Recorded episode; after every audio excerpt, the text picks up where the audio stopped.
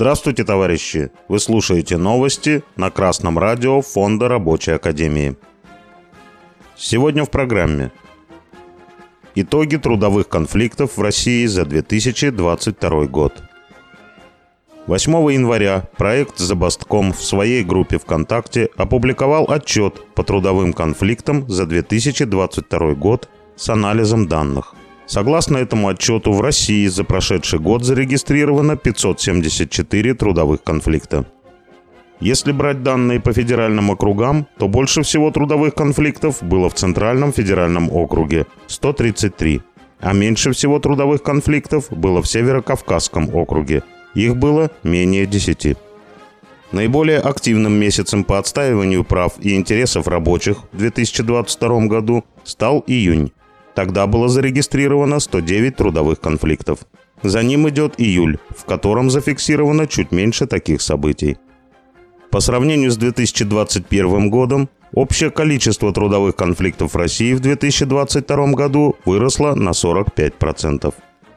Наиболее конфликтными отраслями оказались здравоохранение, обрабатывающее производство, транспорт, строительство, жилищно-коммунальное хозяйство – Основными причинами трудовых конфликтов были задержка заработной платы, оплата труда, условия труда, политика руководства, ликвидация предприятий.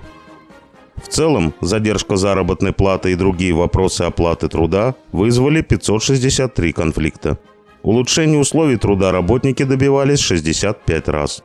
Политика руководства предприятия привела к 44 социально-трудовым конфликтам.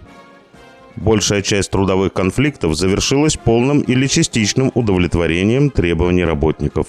При этом самыми эффективными коллективными способами защиты общих интересов работников оказались обращения, забастовки и приостановка работы в порядке статьи 142 Трудового кодекса России.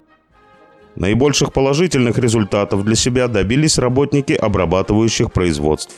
Для них половина трудовых конфликтов закончилась положительно.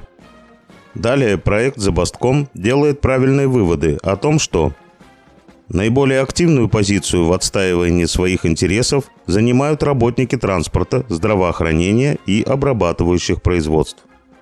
Наиболее насущными проблемами работников, которые побуждают их к борьбе, являются размер оплаты труда и задержка выплаты заработной платы. Наиболее эффективными методами коллективной борьбы являются приостановка работы, подача заявлений в суды, контролирующие органы и средства массовой информации. Наиболее эффективно добиваются требований работники обрабатывающих производств и ЖКХ. К выводам товарищей стоит добавить, что не сами по себе формы борьбы обеспечивают эффективность действий работников, а то обстоятельство, что работники действуют коллективно. А если работники дошли до осознания эффективности именно коллективных действий, то у них выше уровень организованности, чем в других коллективах. Это уже не просто совокупность наемных рабочих, а сплоченный трудовой коллектив, который в новом году сможет использовать самые разные формы коллективной борьбы и все равно победит. Также отдельно стоит отметить такой метод борьбы трудящихся, как отказ от переработок. Это очень болезненный для работодателя, а потому эффективный для работников способ отстаивания своих общих интересов – тому же, такой коллективный способ защиты интересов работников полностью соответствует закону. По общему правилу, сверхурочные работы не должны превышать 120 часов в год. Это не является забастовкой. К отказу от переработок не нужно долго готовиться, не нужно соблюдать примирительные процедуры. Даже уведомлять письменно работодателя не обязательно.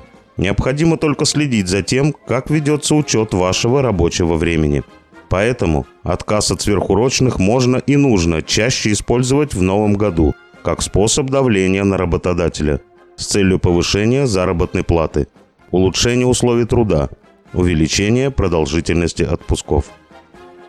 С вами был Беркутов Марк с коммунистическим приветом из Малой Вишеры.